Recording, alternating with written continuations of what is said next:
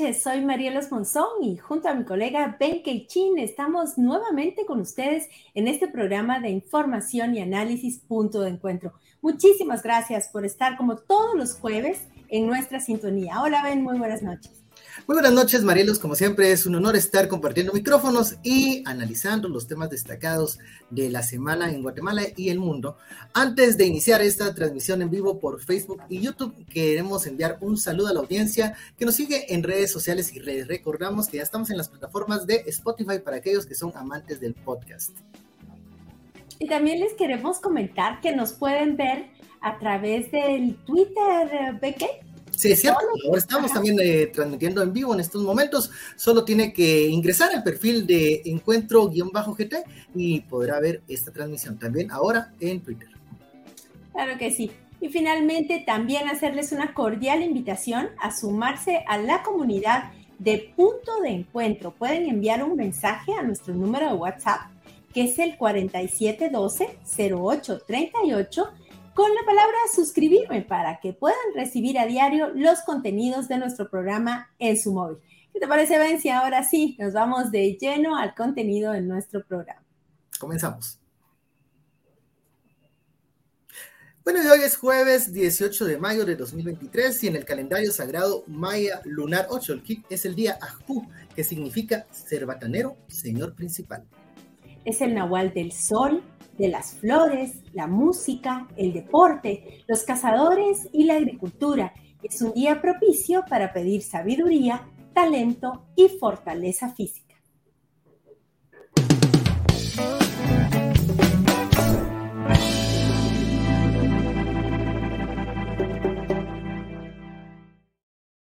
Y es momento de comenzar con la primera entrevista del tema principal en este punto de encuentro, Marielos.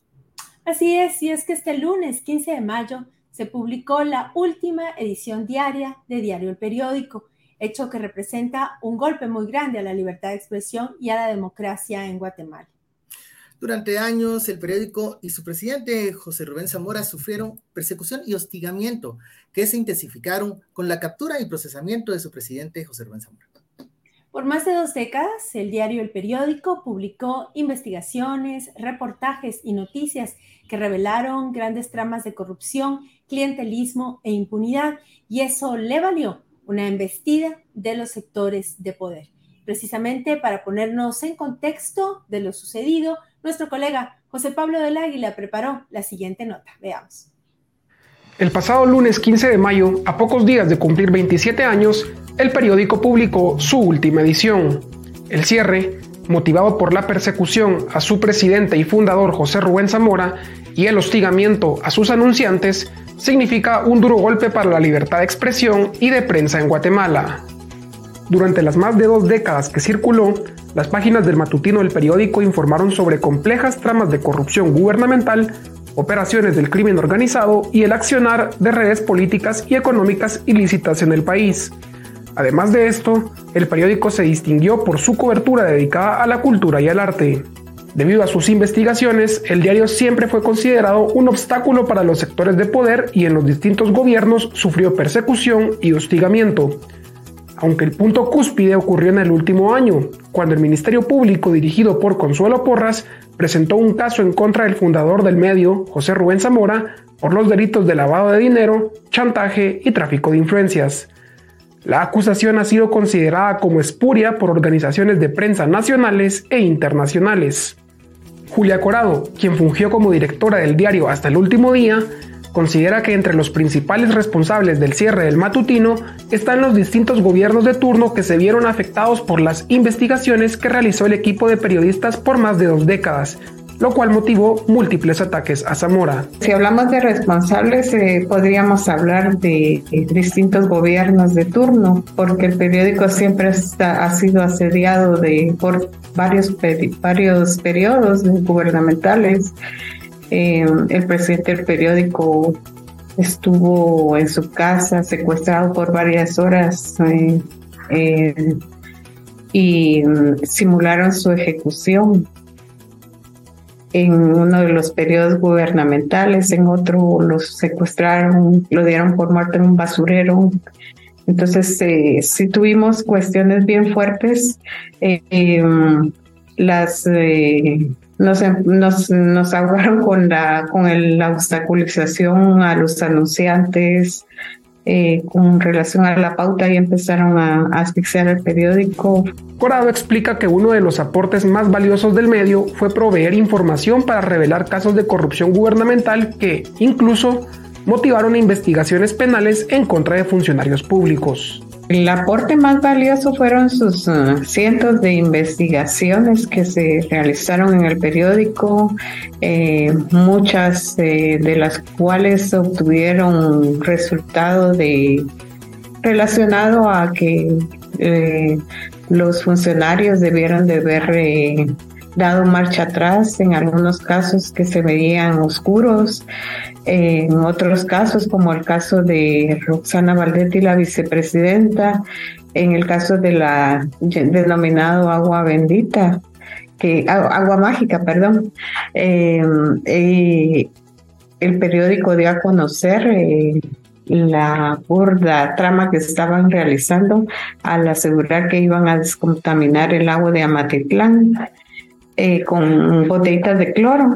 Entonces, eso fue el, ya el final del, gobierno de Otto Pérez Molina y la vicepresidenta, quienes despilfarraron o estafaron 23 millones de quetzales en este proyecto, que fue el, el como que la gota que rebalsó el vaso. Edgar Gutiérrez, ex canciller y columnista del periódico, explica que un legado perdurable del medio es el periodismo de investigación especializado en justicia, derechos humanos y lucha contra la corrupción que desarrolló a lo largo de dos décadas. Su cierre, dijo, es un ataque a la democracia. La democracia en Guatemala ya está en sala de intensivos y una sala de intensivos eh, abandonada, sin personal y sin medicamentos. Eh, es eh, el cierre del periódico marca un parteaguas eh, en la libertad de expresión y, es muy, muy riesgoso el, periodo que estamos entrando a vivir porque una vez que desaparecen un diario y ven que no hay mayor consecuencia, va a venir un segundo, un tercero eh, como hemos visto que ocurrió en Venezuela y también en, Nicaragua. O sea que eh, todo aquel periodista o medio que quiera ejercer independencia va a ser perseguido irremediablemente. Cuando tú eh, acallas a la prensa, estás pegándole a la yugular del sistema de libertades en un país. O sea, eh, no puede haber democracia si no hay una prensa independiente. En su última edición que circuló este lunes, José Rubén Zamora escribió una columna de opinión desde la Bartolina 2 de la sección de aislados del Mariscal Zavala, en la que sentenció, sin libertad de prensa no hay democracia. Soy José Pablo del Águila y esto es Punto de Encuentro.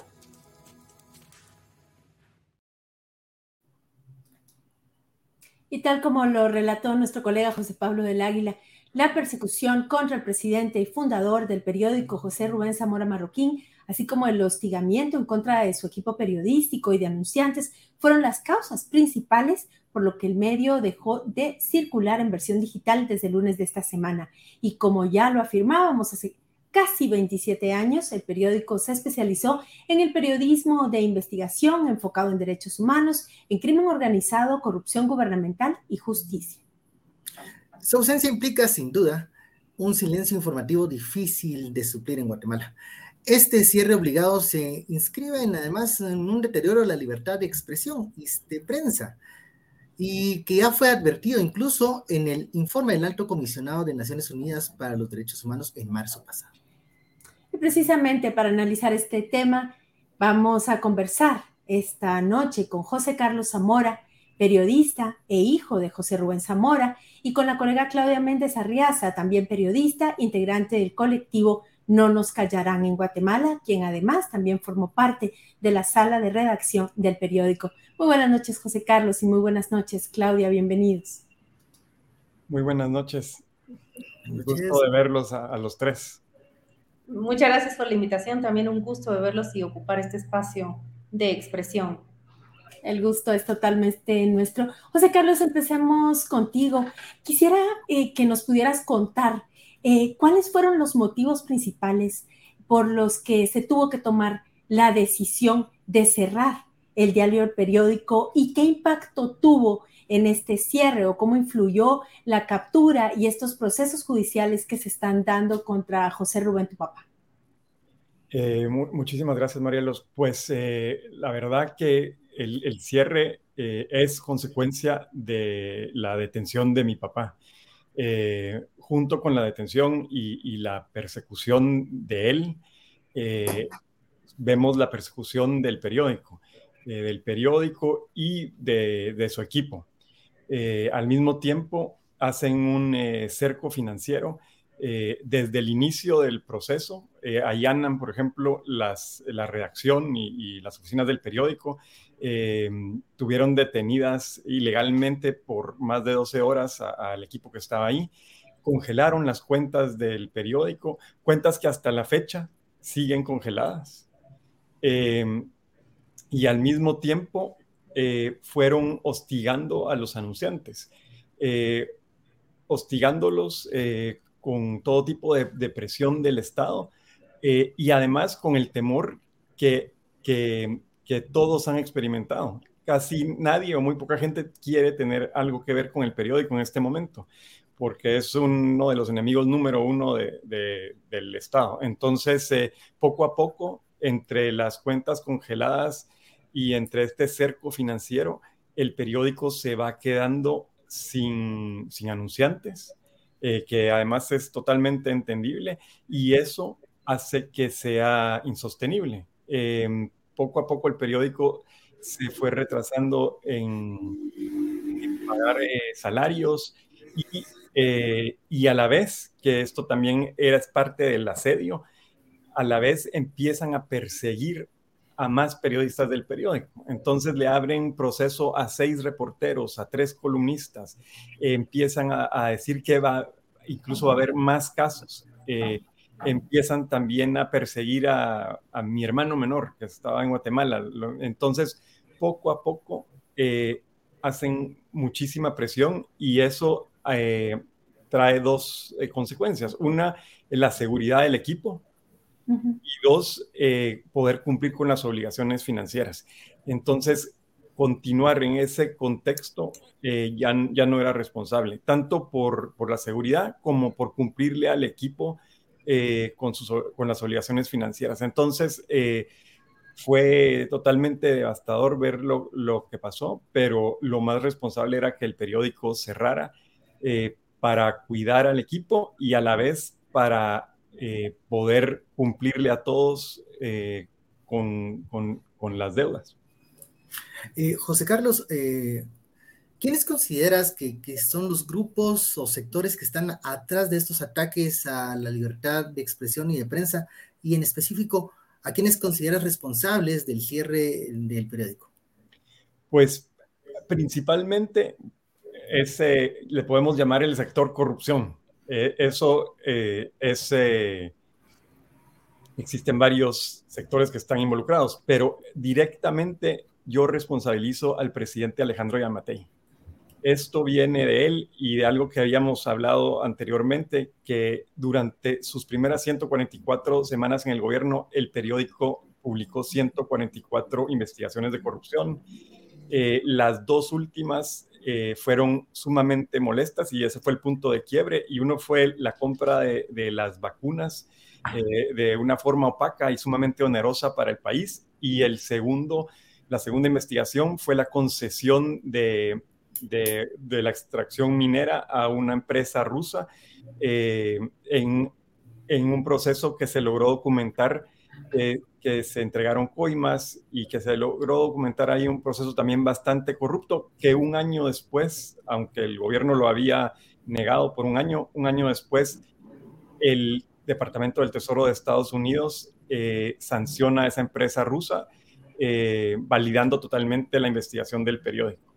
Eh, entonces, creo que de ahí viene esta persecución y mi papá es inocente, le fabrican un caso eh, y el Estado lo tiene secuestrado. Secuestrado eh, con ese caso fabricado, pero además de todo, en un proceso que desde su inicio ha sido plagado de ilegalidades, eh, violaciones al debido proceso, violaciones al derecho de defensa, que incluso están, pasaron hoy. Hoy, durante el día, hubo más violaciones al debido proceso y al derecho de defensa.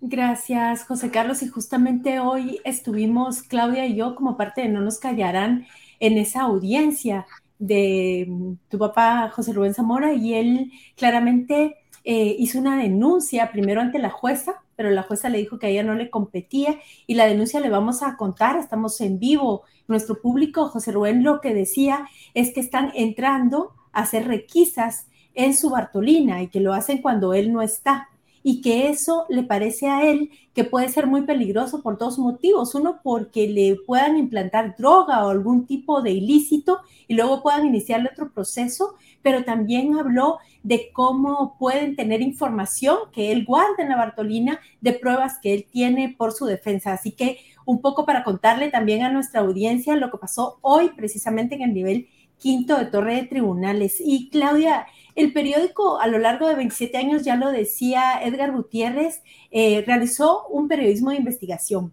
que afectó intereses políticos, económicos y de algunos ah, gobiernos. ¿Cuáles implicaciones ves tú como periodista, pero también como guatemalteca, respecto de este cierre y cómo impacta a la libertad de expresión y de otros medios?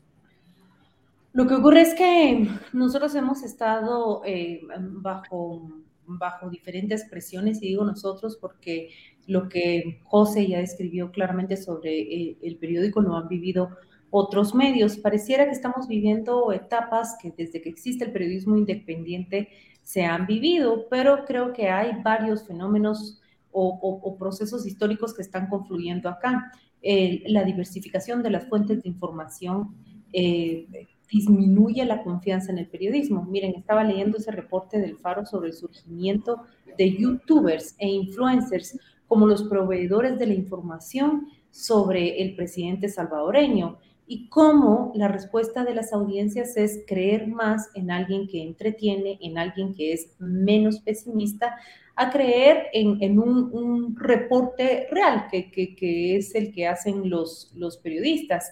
Eh, desde que existe el periodismo independiente, la gente que lee las historias de una manera que no le agrada ha querido atacarlo, pero hoy estamos frente a diferentes procesos históricos. Entonces, ¿qué pasa cuando un diario como el periódico eh, desaparece? En primer lugar, eh, muestra la vulnerabilidad que tiene el resto de diarios de desaparecer. En segundo lugar, me pregunto qué, qué, efecto está provocando en su audiencia, qué efecto está provocando entre sus lectores, porque lo que nosotros perdimos, los que nosotros apreciamos lo que el periódico, el, papel que jugaba el periódico en, en, la sociedad para sus lectores, que yo he sido su lectora prácticamente desde que, desde que surgió, es eh, eh, el derecho a, a enterarnos. Yo la verdad es que admiro profundamente a todo el equipo del periódico porque eh, en, sus últimos, en sus últimos aires no dejó, no dejó esa personalidad y ese carácter investigativo. Yo, yo repetía con, con, sorpresa cómo reportaron eh, eh, sobre ese alcalde que, que, compró con presupuesto público tinacos y salió a hacer campaña electoral con tinacos del dinero público. Entonces, es, es una pérdida que, que, que no podemos cuantificar, pero si nos lo proponemos, podemos colocarle un valor tangible. Y cierro con esto, hace unos 10 años estudiamos, el, 10, eh, 15 años, el fenómeno de, de Le Monde, del diario francés, cuando estuvo a punto de cerrar. Francia salió a discutir públicamente si no debía rescatarse con fondos públicos Le Monde, porque entonces sus dirigentes comprendían que Le Monde no era una empresa que le pertenecía, eh, a, sus propietarios, sino era patrimonio de los franceses, porque valoraban su derecho a saber, a estar informados, el derecho de estar informados a nosotros nos permite tomar mejores decisiones. Y eso es lo que hemos perdido, eso es lo que hemos perdido los periodistas y también los ciudadanos. Hay diferentes capas para revisarlo, pero eh, arranco con eso. Gracias, Claudia. Y justamente a libertad de expresión, derecho a la información, es como algo que está conjunto. Adelante. Bueno, eh, durante este proceso contra José Rubén Zamora, la fiscalía que dirige el señor Rafael Curruchiche, pues ha solicitado al juez, eh, y este lo aprobó, que se investigara a seis periodistas y tres columnistas. ¿Qué implicaciones, qué análisis hacen ustedes de este hecho y cuáles pueden ser los impactos a futuro? Como, esta es pregunta para los dos. Eh, comenzamos con José Carlos.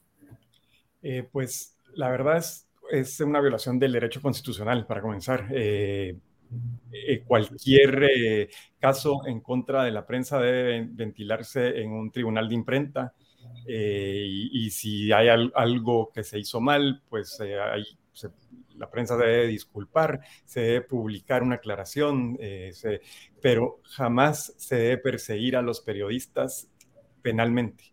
Y esto es lo que vemos y es esta clara persecución y criminalización del periodismo. En, Guatemala, eh, en los últimos años, hacer periodismo es un crimen y, eso eh, es totalmente devastador para la democracia.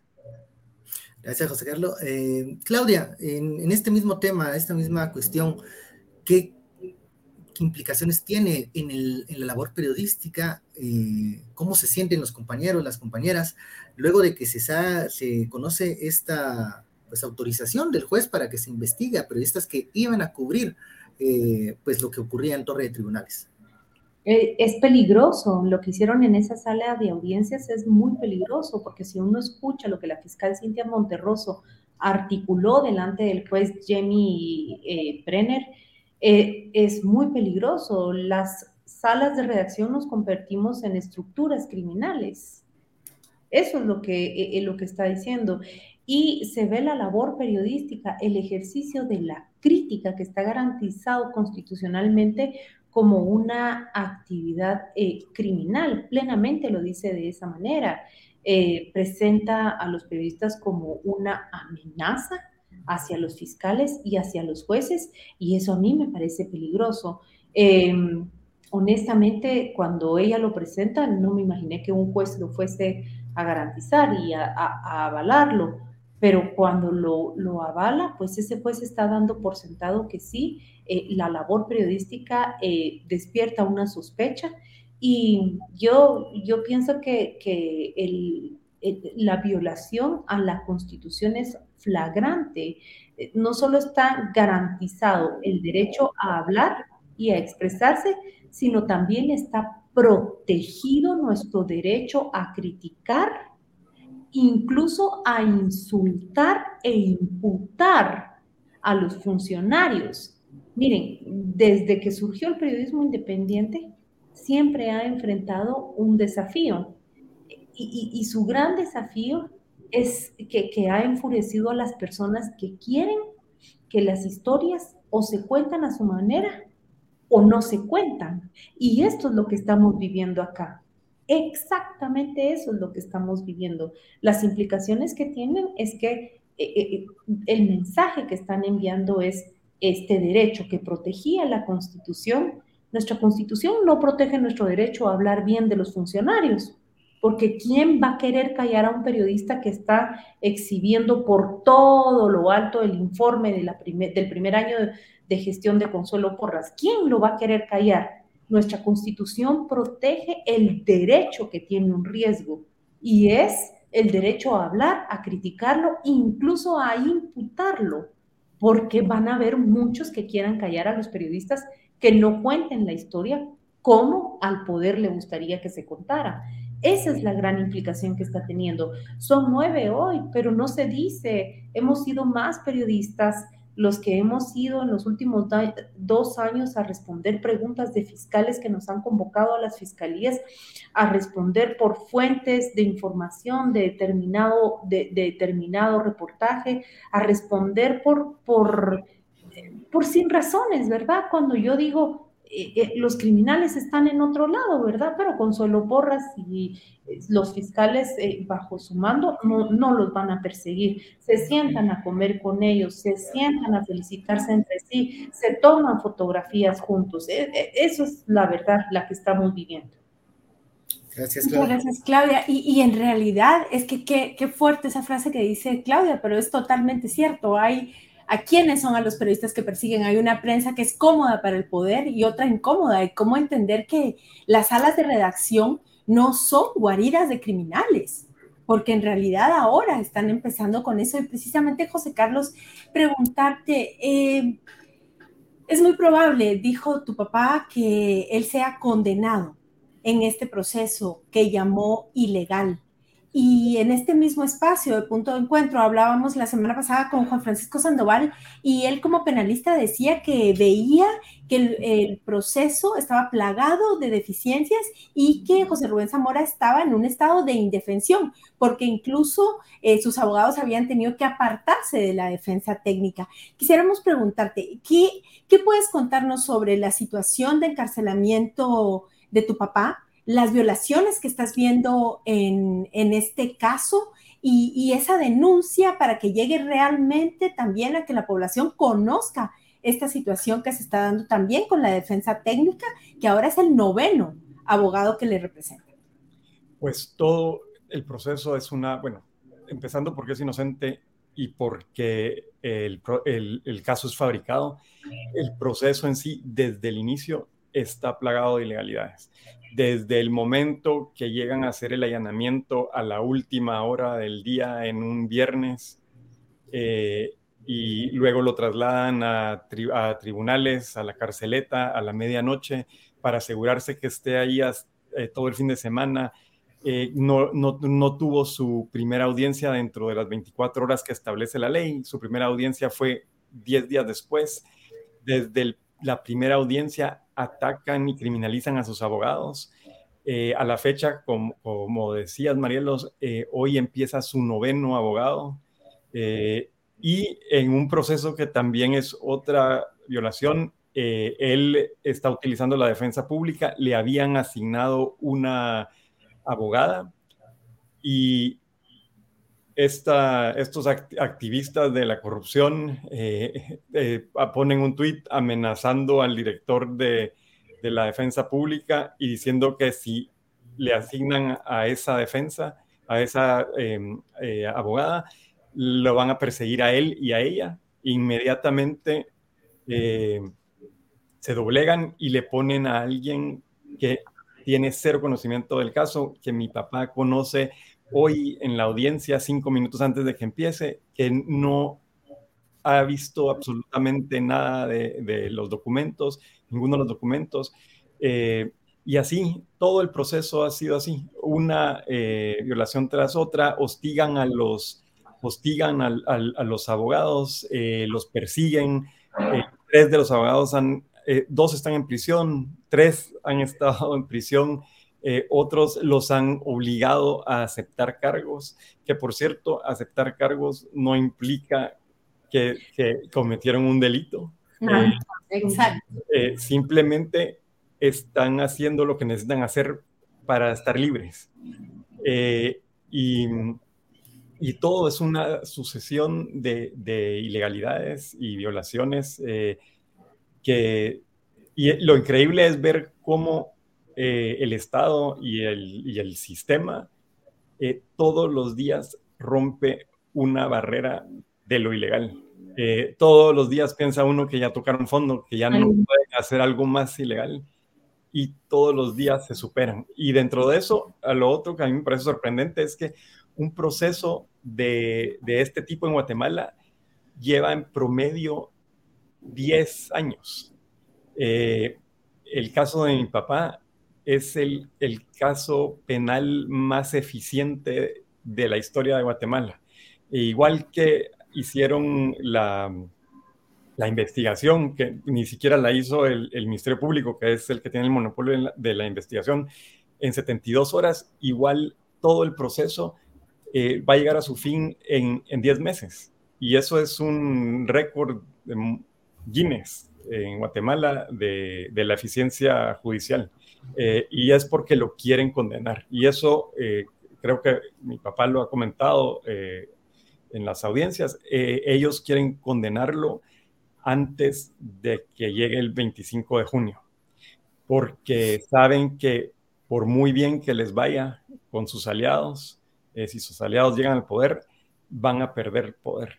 Y entonces ellos quieren asegurarse de condenarlo mientras tienen el control total del sistema. Gracias, José Carlos. Eh, y bueno, a pesar de la difícil situación respecto a la libertad de expresión de prensa en Guatemala, eh, situación que ha significado el exilio de 22 colegas, hay una reacción y una defensa muy fuerte de parte de, medios independientes, de parte también de periodistas y colegas que, han defendido, están defendiendo la libertad de expresión y el derecho de la población también a ser informados. Eh, quisiera que cerráramos eh, para los dos con una reflexión de la importancia de los medios independientes para un país, una democracia eh, para Guatemala. Comenzamos, eh, Claudia, contigo. Ya que eh, la verdad es que yo, yo amanecí y arranqué esta semana con ese editorial que, que, hizo Prensa Libre sobre, sobre el cierre del diario El Periódico. Me pareció un, un, editorial muy, muy, muy oportuno, aparte de sentido, y, y me identifiqué plenamente con, con, esa idea de que en las esquinas de, de, de los de los medios de comunicación, de los medios noticiosos hoy en Guatemala, hay un ex periódico, hay un ex periódico. Eh, yo estaba pensando en reporteros, en editores, en infografistas, en incluso correctores encontré y, en diseñadores que, tienen ese, ese espíritu que, con el que nos marcó el, periódico. Eh, hay tantas historias que contar, por ejemplo, que eh, yo no he conocido otro, otro diario en donde los reporteros y los editores le podíamos plantear eh, preguntas directamente a José Rubén, a su dirección, distanciarnos, ser críticos de eso. Y, y, todo eso se, se, permitía. Cuando te formas en una escuela así, pues a donde quiera que lo vayas, no puedes esperar lo mínimo. ¿Cuál es la importancia de, de, de, ese periodismo independiente o de ese reportero que es capaz de, de incluso distanciarse y cuestionar, digamos, a un jefe, una decisión editorial, que, estamos preservando la, libertad y la independencia mental. Lo que hay que preservar aquí es la independencia de, poder, de poder expresarlo, ¿verdad? Em, yo creo que, eh, José Carlos lo escribió también de una manera muy, muy, muy clara en una de las columnas que, que ha escrito y que ha publicado, no, no, no, sé si fue en el Washington Post donde usted escribe que eh, quisieron callarlos, pero lo que han logrado es una unión en el gremio que constantemente está diciendo no, no nos van a, a callar. Eh, quisieron eh, cerrar y, prevenir todo esto, pero lo que están logrando es lo contrario. Ahora, fuerza es lo que, lo que necesitamos para decirlo. Y, sé muy bien que, que no es mi pregunta, pero yo quisiera añadir a, la respuesta anterior de, José Carlos muy brevemente que estuvimos sentadas con, con Marielos Monzón durante la audiencia hoy, eh, junto con otras, otros representantes del movimiento No nos callarán. Y, y, solo lo que podía ver yo es cuántas preguntas quedan en el aire y falta por plantear en, esa defensa de la que prácticamente carece eh, José Rubén. Eh, hay un sinfín de preguntas. Por ejemplo, eh, esta gente dice que, que, el periódico extorsionaba y que por eso pagaron una campaña. Y mi pregunta inmediata es, pero es una campaña que ha estado presente en todos los medios noticiosos del país. Equivale a que paralelamente digamos, decidieron pagar eh, campañas de publicidad.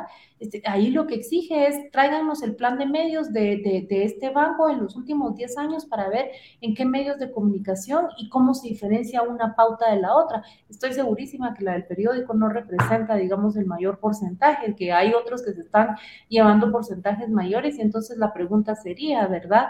O sea, este era el, el, pago que se hacía, digamos, a nivel... Claro, extorsionaron a todos los medios y por eso eh, ponían lo mismo en todas, era, no, nos planteábamos eso, porque... Él quiso, o, cuando, por ejemplo, yo no soy abogada y Claudia tampoco, pero hemos cubierto muchísimos eh, juicios. y, y, por ejemplo, no habían repreguntas o cuando el testigo, el señor Navarijo, hablaba, nadie le decía, bueno, pero esto con qué se sustenta, ¿no? O sea, esta afirmación con qué se sustenta, pero bueno, dejo ahí a, que responda a José Carlos lo que le había preguntado, ven para terminar, pero quisiera leer, si ustedes me permiten un momentito, algunos de los comentarios, porque estamos en vivo, en vivo a través de Facebook, de Twitter y de YouTube, y eh, hay varias eh, mensajes, saludos, gracias por su gran trabajo periodístico, eh, saludos y bendiciones a la familia Zamora, excelente exposición de la licenciada Claudia Méndez,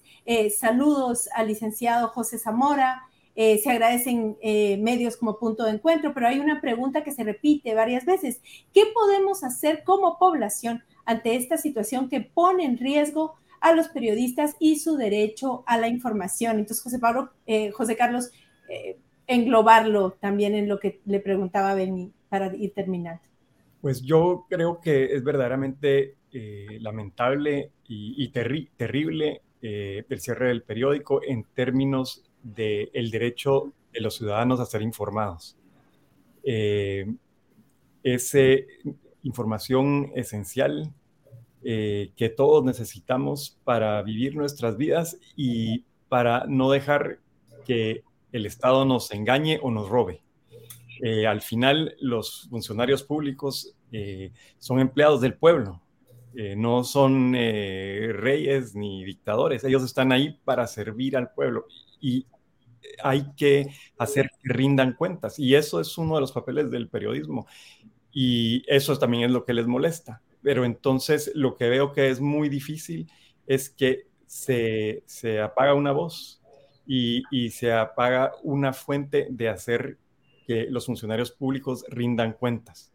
Eh, y, es, y eso es, es, es grave, es, es un eh, retroceso eh, y, y, un paso más cerca a, perder la democracia. Em, por otro lado, que no, no quiero irme sin, sin, decir que el cierre del periódico era innecesario. había periodistas excepcionales que han hecho su trabajo por 26 años con principios, con convicciones democráticas, con rigurosidad, y que hoy se vieron, eh, se vieron, se quedaron sin trabajo eh, debido a esta persecución. Em, Gracias, José Carlos Zamora, por estar con nosotros y también a nuestra colega Claudia Méndez Arreaza, también por su claridad. Esperamos que no sea la última vez que estemos con ustedes en Punto de Encuentro. Muchas gracias a ambos. Muchísimas gracias. Muy buenas noches. Igualmente.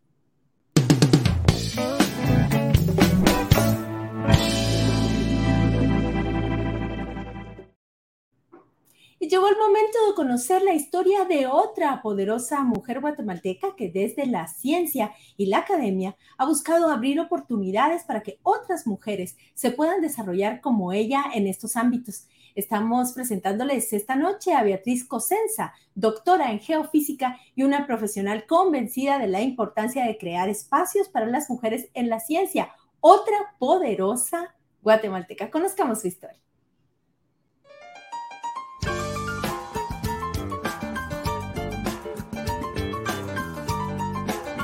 ¿Quién es Beatriz Cosenza? Soy una mujer guatemalteca con todo lo que eso puede eh, implicar. Eh, soy la primera de cinco hermanos, eh, dos mujeres y tres hombres. Soy medio bastante despistada, me gusta la música, el arte, la literatura, la serie de televisión, el vino, pero mi mero, mero amor es la ciencia. vengo de una familia de esas que se mantienen como muy unidas y muy cercanas y que además van adoptando a nuevas personas que, que, se van hermanando en el camino y eso es algo que a mí me ha marcado mucho y me ha hecho la persona que soy.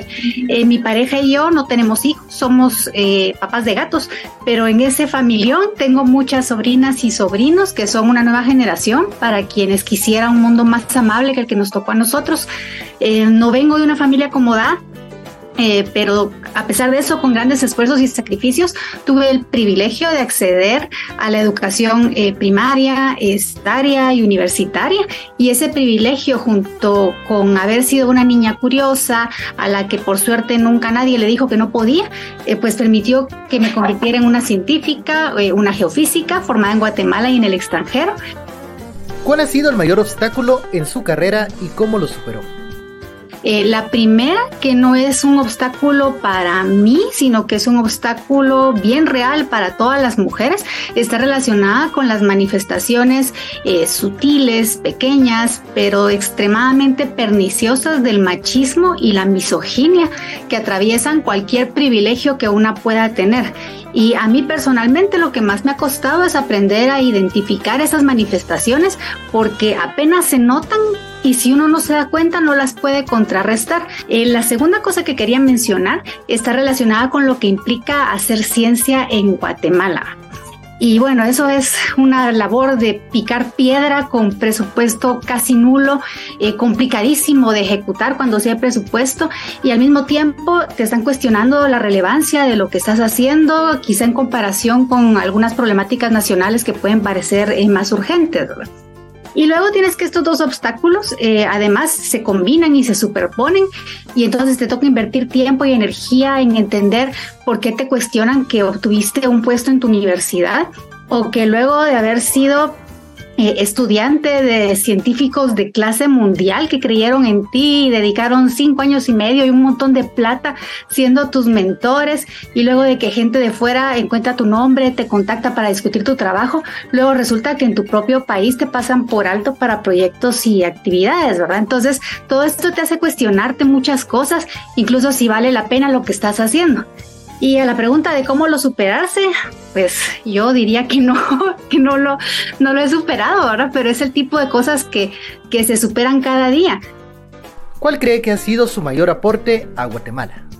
Cuando yo me acuerdo cómo eran las cosas cuando yo decidí estudiar física, eh, que éramos tan pocas, eh, tan aisladas y con casi cero modelos eh, visibles de lo que podíamos llegar a ser, pues entonces me alegra haber perseverado y ser parte ahora de un grupo más grande y más visible de mujeres científicas que puede mostrarle a, a, quienes vienen detrás que sí se puede y que ellas ahora puedan tenernos a nosotras como mentoras, como compañeras de viaje para ir avanzando y aprendiendo juntas, que es algo que, que yo no tuve en, su momento. Eh, y entonces me alegra eh, ser parte de este grupo eh, de científicas visibles que además desde sus trincheras luchan por la equidad de género, por el respeto a los derechos de las mujeres, luchan contra todas las formas de, de acoso y que además se involucran en causas sociales. Y pues precisamente hoy no puedo dejar de mencionar que me siento muy orgullosa eh, de luchar codo a codo con colegas, con estudiantes, por defender a la universidad pública, la Universidad de San Carlos de Guatemala, de esa gran máquina de corrupción nacional que la tiene cooptada y que un día como hoy, hace un año, colocó a un fantoche corrupto en el puesto de rector.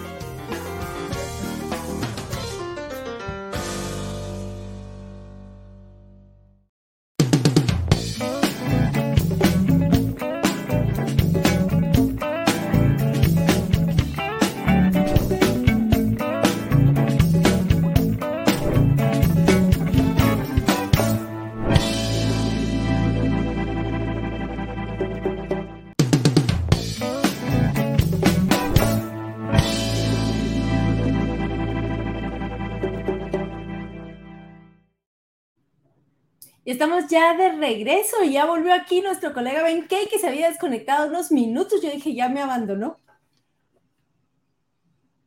No te escuchamos todavía, Ben, pero seguramente que aquí estamos. Estamos completamente en vivo a través de Punto de Encuentro, a través de nuestras redes sociales, Facebook, Twitter y YouTube. ¿Ahí me escuchan? sí. Ahora sí, ya regreso entonces. Cosas que pasan cuando se transmite en vivo, pero ya estamos de vuelta. Perfecto, y bueno, viene esta gustada sección de punto electoral y es que para las próximas elecciones, las y los guatemaltecos vamos a elegir a los 160 diputados que van a integrar el próximo Congreso, que estará vigente del 2024 al 2028. De la actual legislatura, imagínense ustedes, 126 parlamentarios buscan la reelección y van a competir con más de 3.000 candidatos que se presentaron como candidatos a diputados distritales y por listado nacional. A ver, eso quiere decir que 8 de cada 10 eh, diputados buscan mantener el la curul, reelegirse. Y de este grupo, 74 legisladores lo hacen con un partido diferente al que los llevó al Congreso de la República. Y bueno, la incógnita es cuántos de estos diputados y diputadas van a poder mantener la curul y van a poder ser reelectos. Y precisamente vamos a conversar hoy en punto electoral con dos legisladores que buscan la reelección, la diputada Evelyn Morataya, candidata por el Estado Nacional del Partido Viva, y el diputado José Alberto Rivera, candidato por el Estado Nacional del Partido Creo. Muchas gracias a ambos diputados por acompañarnos esta noche. Muy buenas noches, Evelyn. Buenas noches, diputado Rivera.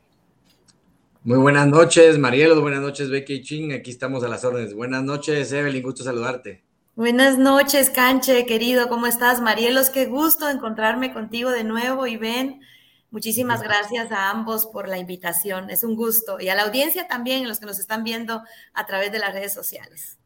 Claro que sí, esta legislatura que está por terminar, pues es muy compleja, como saben ambos diputados. Se habla de un alineamiento entre el Ejecutivo y el Congreso, se habla de que hay una mayoría de diputados que conforman un pacto con el oficialismo y pues eso ha hecho difícil el trabajo para los partidos de oposición, así lo han denunciado. Quisiéramos en ese marco, en esa complejidad del Congreso actual, preguntarles a ambos y tener una respuesta inicial bastante breve.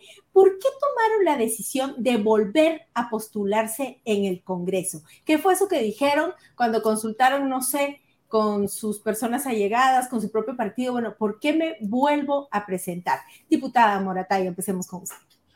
Gracias. Em, yo me vuelvo a presentar porque hay mucho trabajo pendiente que hacer.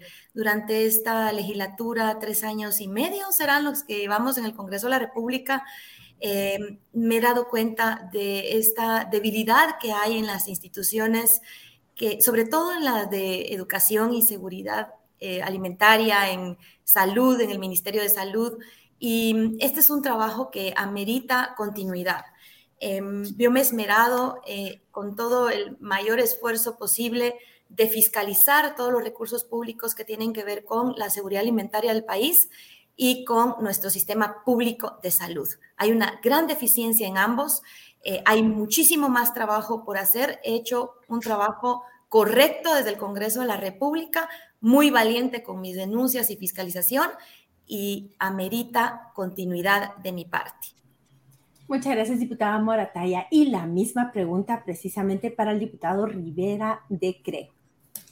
Muchas gracias. Pues para, para contarles un poquito, yo es primera vez que participo como diputado y estoy participando principalmente para motivar e inspirar que los guatemaltecos honrados, capaces, profesionales participen en puestos públicos, principalmente diputados porque si no tenemos a la mejor gente honrada en el Congreso, entonces eh, realmente no podemos tomar buenas decisiones ni podemos resolver los temas de país, sino que llega gente realmente a hacer negocios, a buscar intereses propios, a meter eh, gente al gobierno, clientelismo y más temas. Entonces, principalmente por eso estoy trabajando. Ahora, dentro de mi función como diputado, y para responder la pregunta, principalmente yo me dedico a tres temas. El primero es cómo generamos millones de empleos formales en Guatemala, porque el mejor programa social que podemos tener es un empleo formal. El segundo tema es cómo mejoramos la calidad de educación pública en Guatemala, porque sabemos que ni siquiera los estudiantes cuando se gradúan ganan las pruebas de matemática y lectura. Y el tercer tema es cómo mejoramos la democracia a través de reformas a la ley electoral y de partidos políticos. Y en ese punto en específico, yo el, el, primer año de mi legislatura, porque recordarán ustedes que yo entré un año después, porque tristemente falleció nuestra querida diputada Adela de Torreviarte, que de cariño le decíamos Adelita, y entonces ella fallece en diciembre el primer año y yo entro en enero del segundo año. Entonces, yo primero, el primer año, yo entro como integrante a la Comisión de Asuntos Electorales y el segundo año ya soy presidente de la Comisión de Asuntos Electorales y la prioridad era obtener un dictamen favorable para continuar con el proceso para hacer reformas a la ley electoral. Y por primera vez en la historia logramos incluir el voto de diputados por cara y nombre, no por el partido, eh, para que los ciudadanos realmente puedan escoger a sus diputados y no tener este tema ahorita de esa negociación de casillas, venta de casillas que pasa en otros partidos, eh, etcétera, etcétera. Porque si la corrupción empieza desde ahí, ya empezamos mal. Lo que queremos es no tener corruptos en los partidos, no tener colados y por supuesto no tener familiares escondidos. Entonces, eh, realmente iniciamos esta tarea. Eh, el año pasado fui presidente y este año pues estoy de subjefe de bancada con la esperanza de poder ir cabildeando esos temas eh, sin embargo, por el tema electoral se atrasa un poco la agenda y ya no hay muchas prioridades y no hay mucho avance en el Congreso. Entonces, principalmente voy a la reelección porque hay un trabajo pendiente y ese trabajo pendiente es lograr la reforma a la ley electoral para votar diputados por cara y nombre, no por listados, no por el partido, para que realmente podamos limpiar el Congreso, porque en la medida que el ciudadano escoja a su diputado, entonces el ciudadano puede realmente premiar o castigar a un diputado. Si hizo un buen trabajo, pues le da el, voto nuevamente y si hizo un pésimo trabajo, pues ya no da el voto. Entonces, por eso es que vamos a la reelección, principalmente para enfocar las energías en eso, porque no va a pasar ninguna otra ley buena en el, Congreso si no arreglamos primero la calidad de gente que, está llegando al Congreso. Por eso voy a la reelección. Eh, gracias, diputado. Em, bueno, a ver, conocer a cabalidad la totalidad del trabajo de los 160 diputados es imposible. Eh, en el hemiciclo, pues hay varios eh, congresistas que pues pasan desapercibidos, más bien son grises. Eh, y por eso quiero preguntarles, ustedes la estaban respondiendo ahí al inicio, creo que, que de, estas, de estas respuestas, pero en específico, ¿qué logro legislativo, qué fiscalización específica son o, toman ustedes como un logro eh, durante esta legislatura que ya termina, como para mm, mostrarle y decirle a la población, miren, esto logré en, esta, en estos tres, cuatro años, puedo lograr más. ¿Cuál sería eso, diputada Evelyn? Solamente quisiera, Ben, retomar un poquito porque pues fui breve respetando el espacio en la anterior pregunta y hablaba a mi compañero Canche, a quien respeto y quiero mucho, de la reforma a la ley electoral y de partidos políticos. Eh, a pesar de que se logró un dictamen eh, favorable de la comisión, se aprobó este dictamen en consenso, de nada sirvió, porque la ley, a pesar de que hay una planadora oficialista ahí en el Congreso de la República, no quisieron aprobarla. Y tuvieron los diputados oficialistas en los anteriores eh, años en 2020, 2021 y 2022, esta comisión en sus manos tuvieron los votos en el Congreso de la República todo el tiempo y lo siguen teniendo, tienen un dictamen ahora y esa ley electoral y de partidos políticos se negaron a aprobarla. Ahora voy, logros de fiscalización. Yo me dediqué a fiscalizar sobre todo porque en esta legislatura tan cerrada, tan autoritaria, tan dependiente del poder del eh, Ejecutivo, no nos permitieron a quienes sí somos diputados y diputadas de oposición presentar nuestras iniciativas. Por más que nosotros eh, quisiéramos eh, legislar en favor de la población, ninguna enmienda, ninguna iniciativa eh, era leída ni siquiera en el Pleno del Congreso, ni agendada en la instancia de jefes de bloque. Yo me he dedicado a fiscalizar. Y esa fiscalización, yo creo que los logros de la fiscalización que tú preguntabas, Ben, el más evidente, el más conocido es el reciente resultado de las órdenes de captura que se giraron en contra del viceministro de Hospitales, Gerardo Hernández, y del director del Hospital de Chimaltenango, gracias a esa fiscalización que yo realicé en enero de más de 67.8 millones de quetzales, casi 68 millones de quetzales en compras directas, 772 compras directas a una sola empresa de productos que no necesariamente eran los que requería el nuevo hospital de Chimaltenango, construido gracias a una donación de Taiwán. Un país amigo hace una donación, pero los enemigos van y malgastan el recurso público que debe ser invertido en salud. De esos 68 millones de quetzales, uno, no, 7.3 millones de quetzales se utilizaron para comprar 84 sillones para masajes que yo denuncié el 16 o 17 de enero. Eh, puse y pedí una eh, auditoría a la Contraloría General de Cuentas y producto el 6 de febrero y hasta marzo reacciona el Ministerio de Salud y la Comisión Presidencial contra la Corrupción y dicen que fue una denuncia anónima cuando en mis redes sociales yo ya había fiscalizado y había expuesto y había denunciado esta eh, sobrevaloración de productos en las compras directas. Ahora otro gran logro y espero que el Ministerio Público actúe, porque ahora ya no fui solamente a la Contraloría General de Cuentas, ahora fui la semana pasada al Ministerio Público a poner una denuncia de cuatro compras directas hechas desde el San Juan de Dios por una misma persona en, noviembre del año pasado, eh, en distintas fechas del mes de noviembre, antes de que acabara el, ejercicio fiscal de 2022, fueron y gastaron eh, un total de 51 millones de quetzales en dos adjudicaciones para San Juan de Dios, una por 20 mil millones de quetzales, casi 21 mil millones de quetzales, en compras directas otra por 16 millones de quetzales, igual en compras directas, eh, y dos adjudicaciones en compras directas para remozamientos eh, para el Hospital de Morales y Zabal, una por 10 millones de quetzales y otra por 3 millones, casi 4 millones de quetzales. En total, 51 millones de quetzales disque para remozamientos, para readecuaciones, para mejoramientos del Hospital San Juan de Dios y del Hospital eh, Santa Bárbara Morales y Zabal, otro hospital nuevo que no funciona porque no tiene absolutamente nada, ni equipo, no tiene ni medicamentos, ni personal suficiente para el trabajo que allá eh, necesita la población en su atención a la salud. Estas adjudicaciones firmadas por el jefe de compras del Hospital San Juan de Dios, las fui a denunciar después de mi fiscalización al Ministerio Público y también incluí en la denuncia al ministro Francisco Coma, el ministro de Salud, por omisión y por otros delitos que están cometiéndose en su cartera ante un ministro que no hace absolutamente nada para evitarlos. Él da declaraciones posteriores diciendo que ellos también ese mismo día, creo que fue el 11 que yo fui al Ministerio Público, ese mismo día el ministro también dice que Salud puso una denuncia al respecto Qué casualidad que el mismo día que yo voy, ahora van ellos también.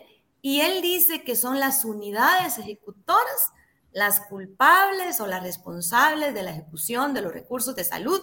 Pero entonces, si es así, no necesitamos un ministro de salud, porque si un ministro que no controla las unidades ejecutoras de su cartera, no controla cómo se están malgastando los recursos públicos que deberían ser invertidos en salud pública, entonces no se necesita, yo creo que mejor debería renunciar. Ojalá que el Ministerio Público esta vez actúe porque no es una denuncia anónima, es una denuncia que además yo la publiqué en mis redes sociales. Y ese trabajo de fiscalización merece ser continuado, porque no sabemos cuál va a ser la coyuntura que nos espera en la próxima legislatura, no sabemos si vamos a tener un país más democrático, o vamos a volver a tener una planadora oficialista, diputados y diputadas plegados de nuevo al poder, al poder ejecutivo, a este presidencialismo nuestro, y si no nos van a permitir legislar, necesitamos diputados que tengan el valor, que tengan la valentía de decirle a la población guatemalteca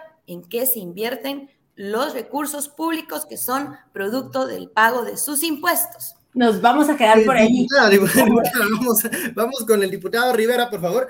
La misma pregunta, eh, logros concretos, fiscalizaciones que podamos eh, mostrarle a la población y que sea una justificación para continuar un periodo más eh, en el cargo. Gracias, pues, pues miren, considerando que yo entré un año después a la legislatura, yo como les decía, el, el principal logro fue primero integrarme a la Comisión de Asuntos Electorales en el primer año, donde estudié todo el dictamen, mejor dicho, toda la iniciativa de ley que presentó el TSE al Congreso, a la Comisión de Asuntos Electorales, y eso me sirvió después para cuando fui presidente el segundo año lograr el dictamen favorable. El dictamen favorable, les voy a contar, contiene esto, miren. No sé si ustedes lo habían visto, pero con mucho gusto les, les puedo mandar una copia a cada uno, ¿verdad? Pero lo voy a poner en pantalla lo más cerca que pueda esto, digamos, fue un gran logro porque si ustedes se acordarán, eh, Mario Taracena montó un gran show en la reforma electoral anterior donde dijo, es imposible votar diputados con foto, con cara y nombre. ¿Por qué? Porque es un casi que roba de papel toilet. Si ustedes ven, esta es la boleta de diputados que el diputado Canche Rivera, cuando fue presidente de la Comisión de Asuntos Electorales, diseñó y sí se puede. O sea, es un tamaño manejable. Aquí tengo la del Salvador, ¿verdad? Para que la vean también. ¿verdad? Miren la del Salvador ya hace varios años. Es casi del mismo tamaño, un poquito digamos, más, Bastante más grande. Pero diputado, mire, si los fiscales de los partidos ni siquiera quieren que pusieran sus nombres. Ah, la estaba esperando esa pregunta. Mire, los fiscales de los partidos políticos corruptos, porque hay que decir lo que es, querían que votáramos así, miren, un cartón de lotería sin nombres.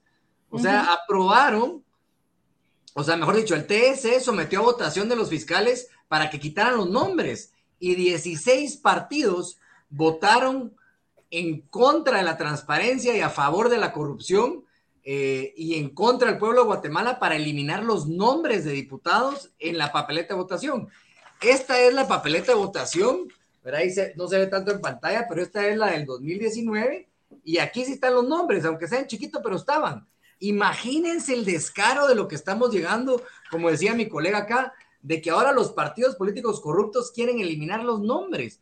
Pues lo que, lo que dije yo, y no, por eso nuestro fiscal general eh, y nuestro fiscal suplente y yo como expresidente de la Comisión de Asuntos Electorales hicimos una carta ¿verdad? A, al TS y dijimos, miren, por favor, vuelvan a votar y vuelvan a someter a, votación el quitar los nombres para ver si se mantiene o se corrige la plana. Y cuando le pusimos toda la atención de los medios, inclusive un par de influencers, se metieron a apoyar el tema, llegó una al TSE, yo fui a Tical Futura, me fui a meter, claro, me fui a meter a Tical Futura a la reunión de fiscales, pero no al estilo de Carlos Pineda interrumpiendo. No, una, pregunta. Entonces, a ver, sería una, eh, al, votante guatemalteco, eh, usted le diría, o le está prometiendo que va a haber una legislación, una ley aprobada en este sentido de, de cambiar la forma de elegir ¿Sería esto parte de esa agenda legislativa que usted promete? Definitivamente. Pero no se puede prometer eso porque tendrían que tener mayoría y esto no lo sabemos aún. Entonces, no lo sabemos, pero sí le estamos diciendo eh, al votante ciudadano que y a todos los guatemaltecos que juntos, ustedes los guatemaltecos y yo, el Canche Rivera y la bancada, creo, podemos hacer realidad esto. Yo solito no puedo, yo solito no puedo. Pero si los ciudadanos, con presión ciudadana, de la misma forma que logramos revertir la pésima decisión de borrar los nombres, si logramos generar esa suficiente presión ciudadana, junto con la bancada, creo, y el diputado Canche Rivera, que, que lo que sí ofrezco es que dedicar mayormente mi tiempo como diputado a lograr esto una realidad.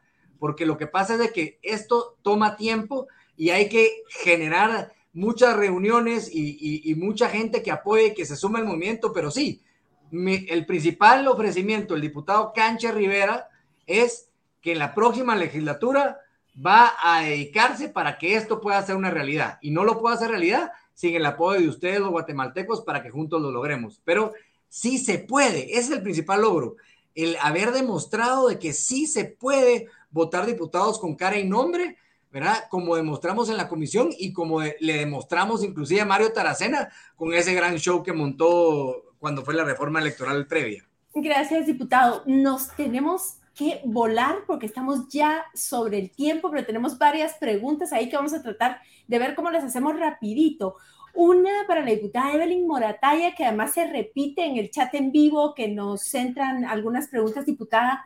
Una de las críticas que se hace respecto al desempeño de algunos diputados y diputadas es el tema del transfugismo. Es decir, el cambio de una agrupación política cuando ya fueron electos. En su caso, diputada Morataya, y brevemente, ¿por qué decidió postularse por una agrupación diferente a la que la llevó al Congreso en el 2019 y en, este, en esta carrera electoral hubo varios cambios de partido eh, donde la vimos a usted y al expresidente Portillo.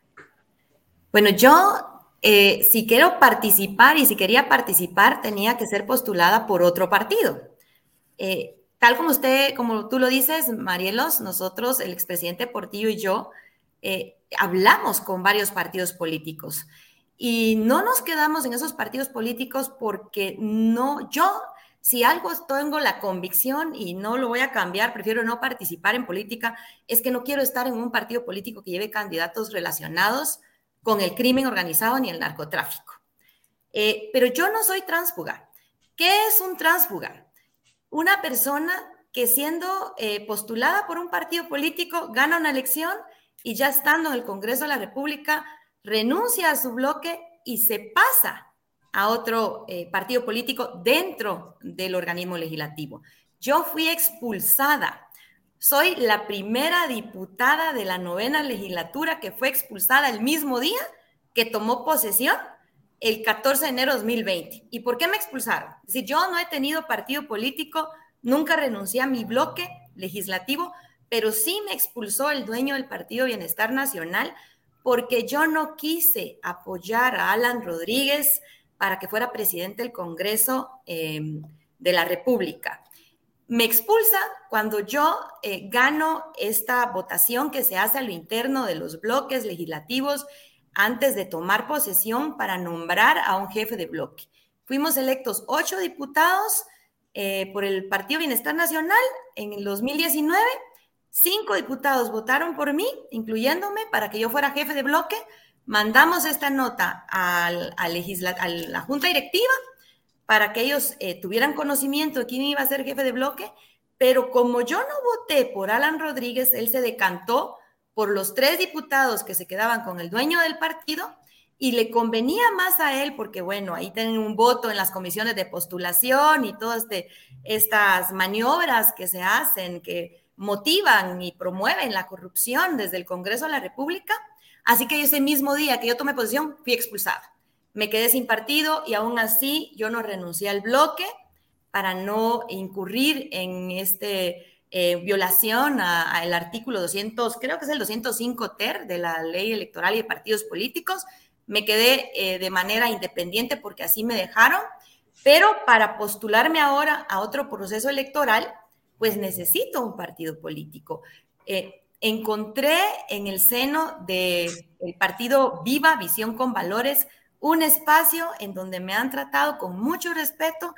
Es un partido que no lleva candidatos vinculados al narcotráfico, al crimen organizado, a la corrupción, en donde me han permitido realizar el trabajo con total libertad, con total respeto, en donde me siento muy cómoda y en donde estamos trabajando de cara al futuro con nuestro candidato presidente, Armando Castillo, asesorados y también eh, pues eh, bajo el apoyo del presidente Portillo, que es uno de los expresidentes que sigue siendo muy querido en todo el interior del país.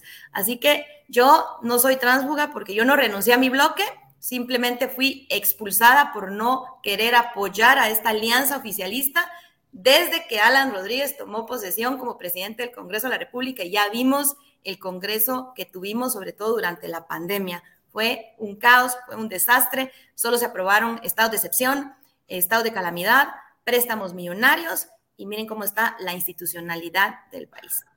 Eh, gracias, diputada Moratay. Gracias, diputada. Em, bueno, ahora la pregunta para el diputado Rivera. Em, a ver, mm, en esta legislatura eh, se ha criticado y se ha señalado de parte de organizaciones sociales, eh, grupos de oposición, que se ha establecido una alianza legislativa que ha eh, echado a andar algunos proyectos, sobre todo que tienen mucho interés desde el Ejecutivo, ¿no?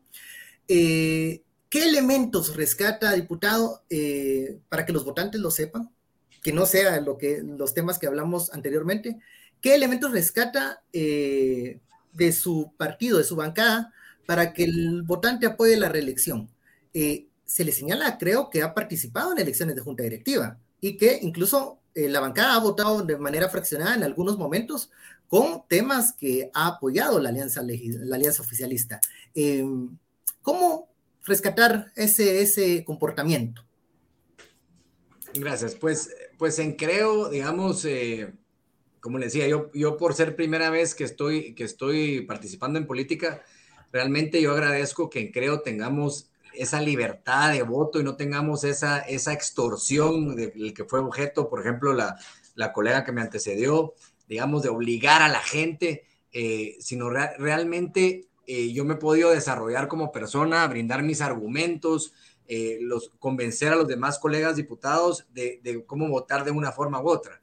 Eh, y definitivamente en algunas ocasiones he votado a favor, como la ley de leasing, por ejemplo, y otro, otro tipo de leyes que sí ayudan a la población, pero en otras leyes como reformas a la ley de contrataciones, yo voté en contra, el presupuesto último voté en contra, entonces, sí han habido varias, varias eh, votaciones en las que hemos votado en contra eh, y también hemos permitido tener ese balance eh, en el partido, por ejemplo, teniendo un diputado fiscalizador, ¿verdad? Que ha sido excelente fiscalizando principalmente a la municipalidad de Guatemala y las instituciones municipales como son Empagua, Emetra, ¿verdad? Encontrando robos millonarios, como el caso del, del, plomero de la municipalidad de Guatemala, un caso de un contrato de 450 mil quetzales a una persona al mes. Imagínense facturar 450 mil quetzales al mes para una persona. Definitivamente es un robo descarado a todas luces. Pero, diputado, perdóneme que le interrumpa, solo así para, para entender bien. O sea, hay unos,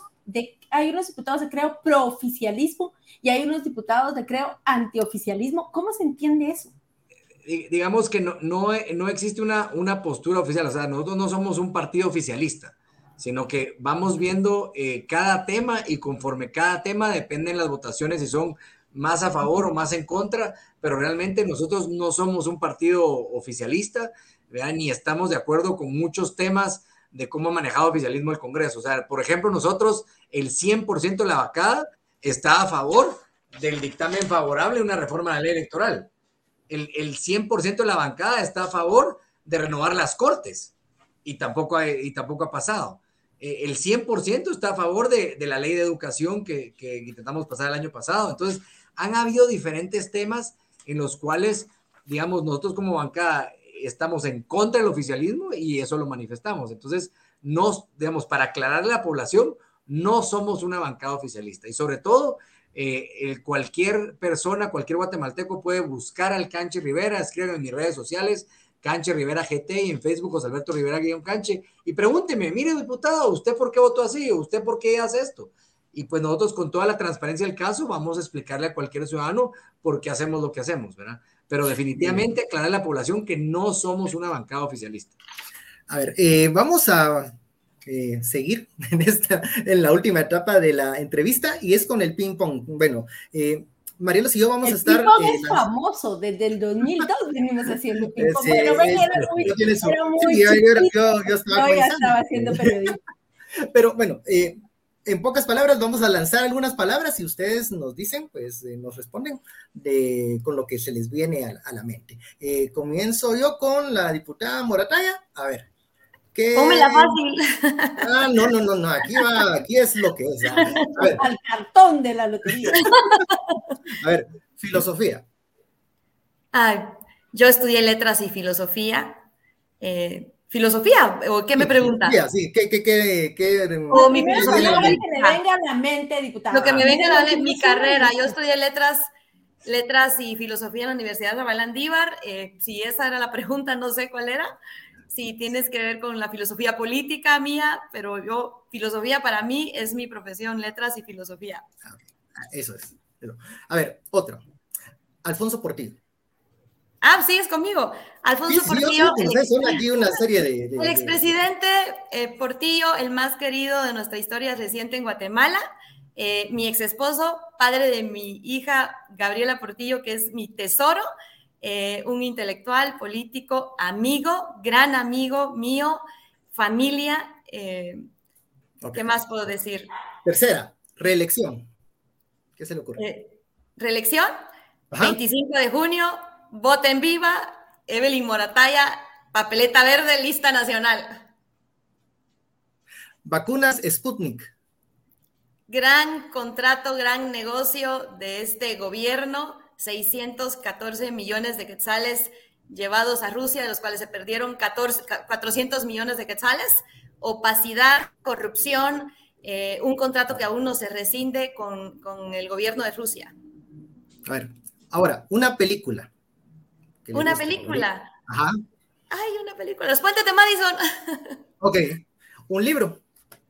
Estoy leyendo La bailarina de Auschwitz de Edith Eger. Ok, terminamos. Ahí está. Ay, ya, ya me había gustado. Muy bien, gracias. Continúa. Ahora nos vamos con el diputado Rivera. Con esto cerramos nuestro programa. Diputada, es un ping-pong. Yo le doy una palabra, usted me contesta una palabra. Así rapidito, digamos. Solo que por favor, Canche Rivera, qué, qué formalidad, diputado Rivera, Canche Rivera, por favor. Diputado Canche Rivera. Le voy diciendo las palabras o los nombres y usted me contesta lo primero que se le ocurre así breve. Alejandro Yamate.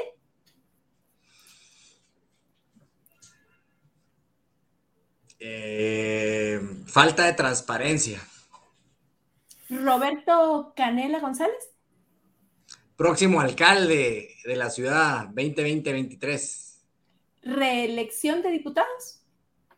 Vote por cara y nombre por el Canche Rivera. No más listas, no más corruptos, no más familiares escondidos. Si queremos limpiar el Congreso, vote diputados por cara y nombre. Sí a la reforma electoral y sí se puede. Sí se puede. Pacto de corruptos. Eh, sí existe y principalmente por diputados corruptos que están velando por sus propios intereses y muchos de ellos o la gran mayoría recibe pago por voto. Hay que eliminar el pago por voto y por eso debemos votar diputados por cara y, y nombre para eliminar la corrupción del Congreso. Ahí empieza la corrupción. Una canción. Ah. Una canción. Eh, ¿Me respondo yo? Jerry Rivera, Jerry Rivera, eh, eh, el, el, amor, el amor, Jerry Rivera, es la canción de, de, mi boda. Y terminamos, un líder latinoamericano.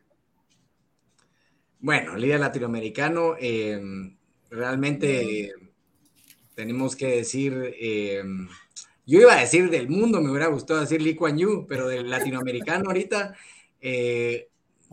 por todo lo bueno, eh, Nayib Bukele. Muy bien, muchas gracias a ambos, diputada Morataya, diputado Rivera, muchas, muchas gracias. gracias. por estar en punto de encuentro y nos espera un momentito, vamos al final de nuestro programa. Muchísimas gracias a ustedes. Muchas gracias. gracias un abrazo para todos, gracias por vernos y por invitarnos.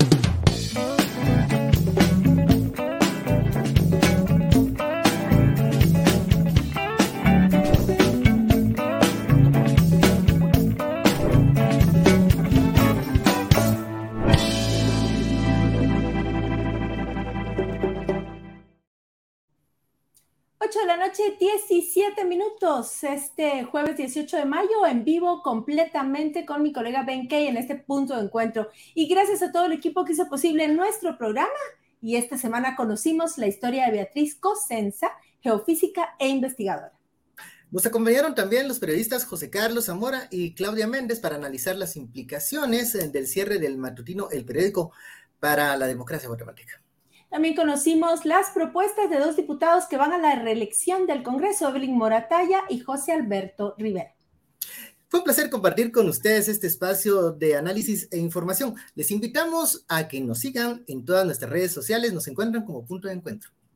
Claro que sí, recuerden que a partir de mañana ustedes tienen ya disponible este episodio de Punto de Encuentro en las plataformas de podcast, Spotify, Google Podcast y Apple Podcast. Ahí lo pueden escuchar donde ustedes quieran. Muy buenas noches, Ben. Buenas noches a nuestra audiencia y hasta otro punto de encuentro.